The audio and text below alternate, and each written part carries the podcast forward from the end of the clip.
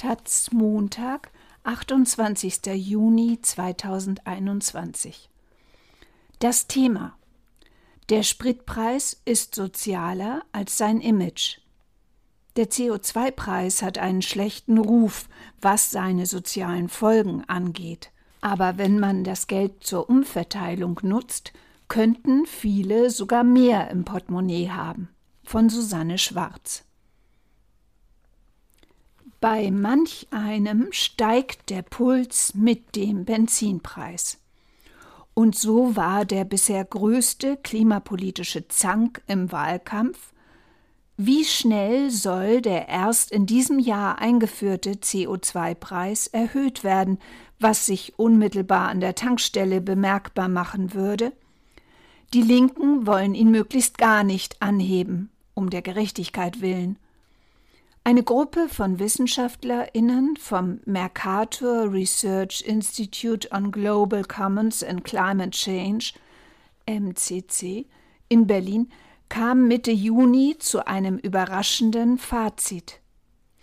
Der CO2-Preis sei sogar das gerechteste Klimaschutzinstrument im Verkehrswesen, wenn man ihn nur mit der richtigen Sozialpolitik kombiniert – ermittelten sie in ihrer neuen Studie. Ein CO2-Preis als Aufschlag auf den Spritpreis, bei dem die kompletten Einnahmen in eine einheitliche Pro-Kopf-Rückerstattung fließen, ist mit Abstand die fairste Form von Klimaschutz im Verkehrssektor, sagt Studienautor Nikolaus Koch. Seine Forschungsgruppe hat die Verteilungswirkungen von mehreren Klimaschutzinstrumenten geprüft. Dazu rechnete sie deren Folgen für 156.000 repräsentativ ausgewählte Haushalte durch, über die dank der Umfrage Mobilität in Deutschland 2017 des Bundesverkehrsministeriums anonymisierte Daten zu Einkommen, Pkw-Ausstattung und zurückgelegten Verkehrswegen vorliegen. Als ordnungsrechtliche Maßnahme untersuchten die Wissenschaftlerinnen etwa ein Fahrverbot für Verbrennerautos in Metropolregionen. Im Szenario gehen sie davon aus, dass ein Verbot den Wechsel auf den öffentlichen Nahverkehr zur Folge hat. Die Konfliktlinie verläuft zwischen Stadt und Vorort. Wer auf dem Land lebt, bräuchte in vielen Fällen plötzlich deutlich länger für seine Wege. Weil Zeit hier der entscheidende Faktor ist, haben die Wissenschaftlerinnen sie in Geld umgerechnet, um eine Vergleichbarkeit zum CO2-Preis herzustellen. Das Ergebnis Unterschiede zwischen arm und reich gibt es kaum. Zeitliche Verluste haben alle, umgerechnet in der Regel zwischen ein und zwei Prozent des Einkommens. Nur wer im Zentrum von Großstädten lebt, hat etwas weniger Einbußen. Wie die Linken attestiert auch das Forscherteam dem CO2-Preis großes soziales Konfliktpotenzial.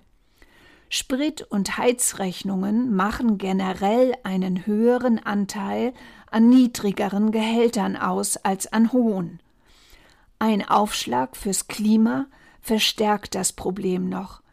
Deswegen enthält die von den Wissenschaftlerinnen als fairste Variante empfohlene Option einen Sozialausgleich pro Kopf. Die kompletten erhobenen CO2-Abgaben würden jedes Jahr gleichmäßig auf alle Menschen aufgeteilt. Ein solches Energiegeld hätte den Berechnungen nach zur Folge, dass nur das reichste Fünftel überhaupt draufzahlt.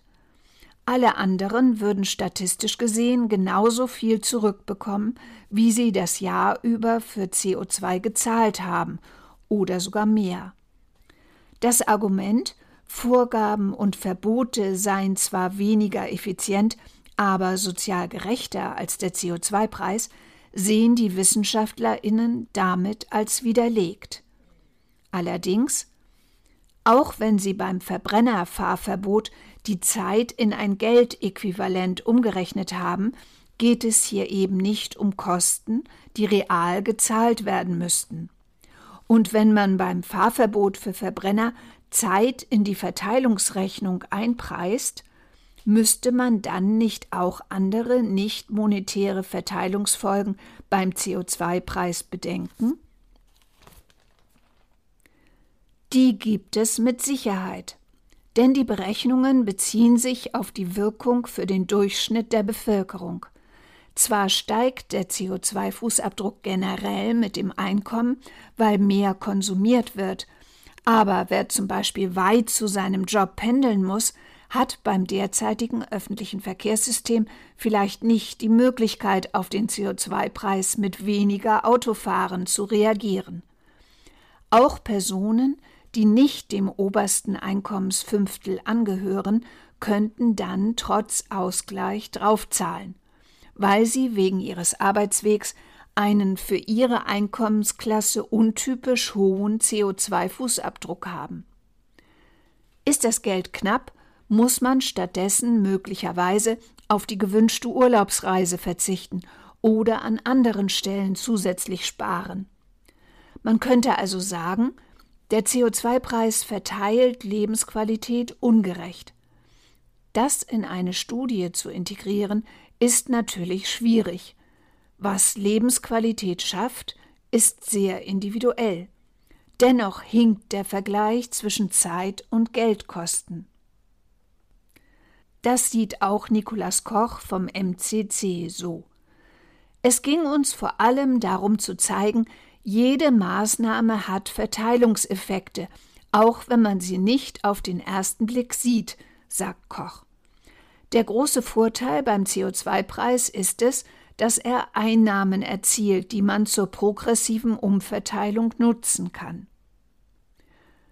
Grundsätzlich muss man sich Ökonominnen zufolge nicht allzu sehr um die Pendlerinnen sorgen, obwohl sie in der politischen Debatte oft zu Galionsfiguren aller Argumente gegen den CO2-Preis gemacht werden.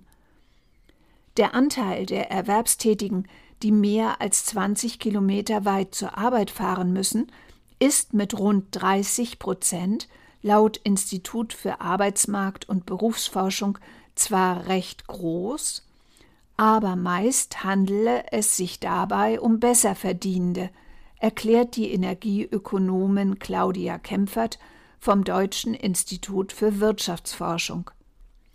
Dass die Bundesregierung zur Einführung des CO2-Preises die Pendlerpauschale erhöht hat, kommt denen, die wirklich mit höheren Spritpreisen zu kämpfen haben, also eher nicht zugute. Die Bundesregierung hat sich dagegen entschieden, einkommensschwache Haushalte zu entlasten durch eine Pro-Kopf-Klimaprämie, wie auch wir sie gefordert hatten, so Kempfert. Natürlich gibt es Ausnahmen, sagt Nikolaus Koch.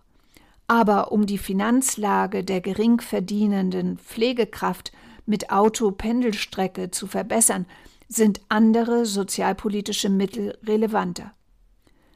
Anders gesagt, Klimapolitik kann nicht alle sozialen Ungerechtigkeiten lösen, die es schon vorher gab.